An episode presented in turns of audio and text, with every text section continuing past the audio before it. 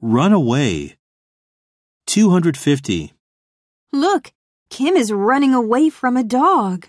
But that's just a puppy. 251. What happened to your daughter? She ran away from home. We got into a big fight. 252.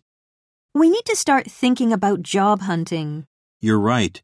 Let's not run away from reality.